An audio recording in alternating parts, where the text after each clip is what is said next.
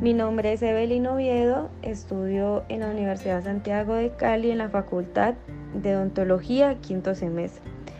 Como introducción es importante que hablemos sobre la bioética, ya que es una de las ramas de la ética dedicada a promover los principios para la conducta más apropiada del ser humano con respecto a la vida, tanto de la vida humana como del resto de seres vivos, así como el ambiente en el que se pueden darse condiciones aceptables para la misma. Es, la bioética es muy importante para nosotros que estamos en el ámbito laboral que es de salud, ya que la bioética nos enseña a nosotros a ser eh, unos profesionales éticos, a respetar a nuestros pacientes, a que las decisiones no solamente se deben tomar individual, sino también colectivamente, a no la maleficencia del paciente, a que no debemos tomar decisiones que eh, el paciente esté como expuesto al riesgo o al daño.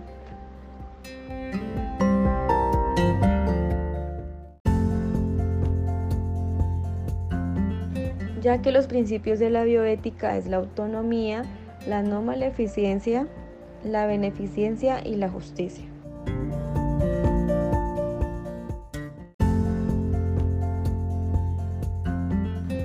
El principio de autonomía nos expresa la capacidad para darse normas o reglas a uno mismo sin influencia de presiones. El principio de beneficencia es la obligación que actúa en beneficio de otros, promoviendo sus legítimos intereses y suprimiendo los prejuicios. El principio de la no maleficencia es abstenerse intencionadamente a realizar actos que puedan causar daño o perjudicar a otros. Y el principio de justicia es tratar a cada uno como corresponda, con la finalidad de disminuir las situaciones de desigualdad.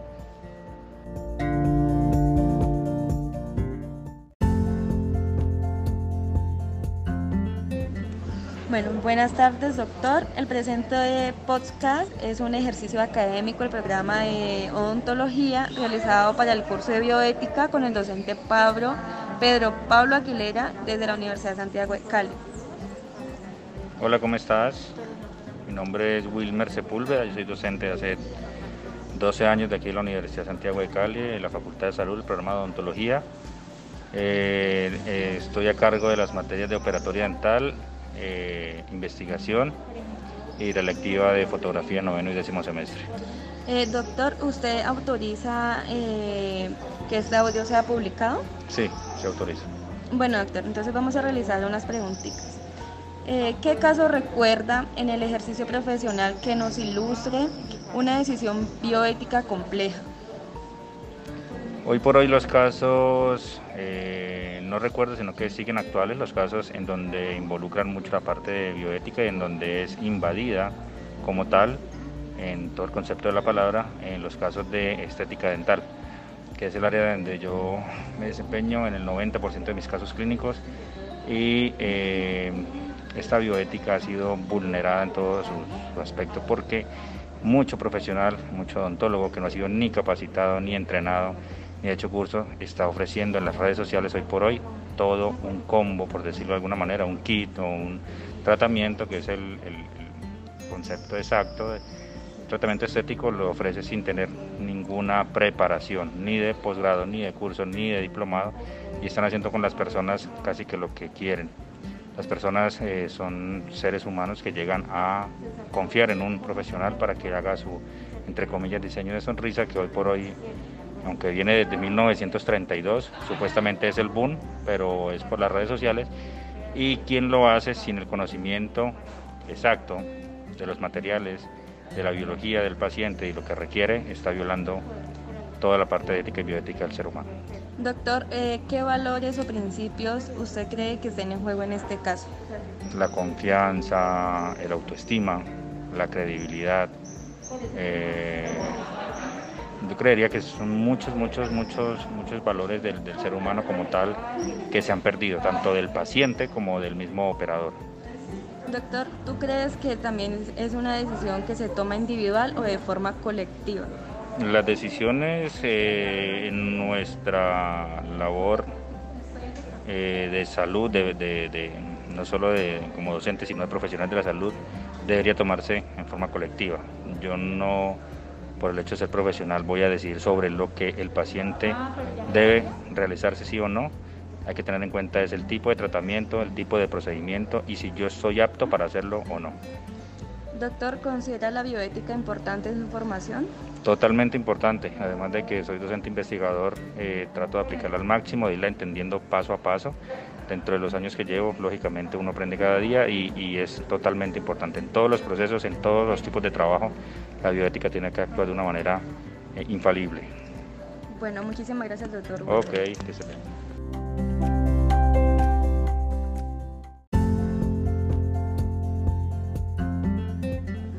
Buenas tardes, mi nombre es Evelyn Oviedo Daza, estudio en la Universidad de Santiago de Cali en el programa de odontología quinto semestre. Este trabajo es presentado para el profesor Pedro Pablo Aguilera, que nos dicta la materia de bioética. Buenas tardes, mi nombre es Andrea Daza, trabajé 10 años en el sistema de salud en la parte del laboratorio clínico. Autorizo que este audio sea público.